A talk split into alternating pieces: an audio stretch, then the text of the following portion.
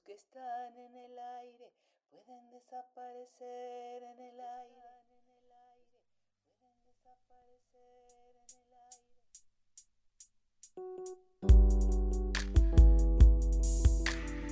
aire. Marea de elegía. El aire en la marcha es nuevo para todos. Tengo aún la palabra, la ejerceré más alto.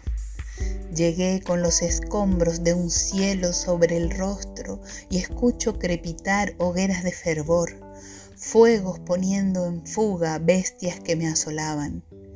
Nada impide que vea pasar incandescencias, que sienta una península como siento a mi padre, que vaya a mirar rostros que quiere la ternura o el azogue de nada que me revela vida.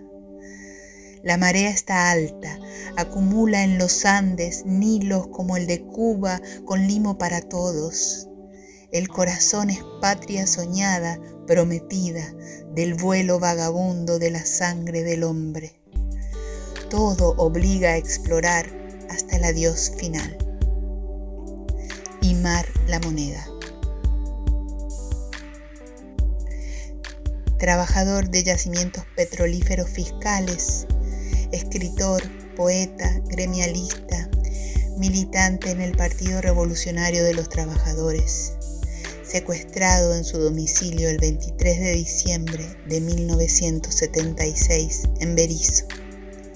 Tenía 42 años.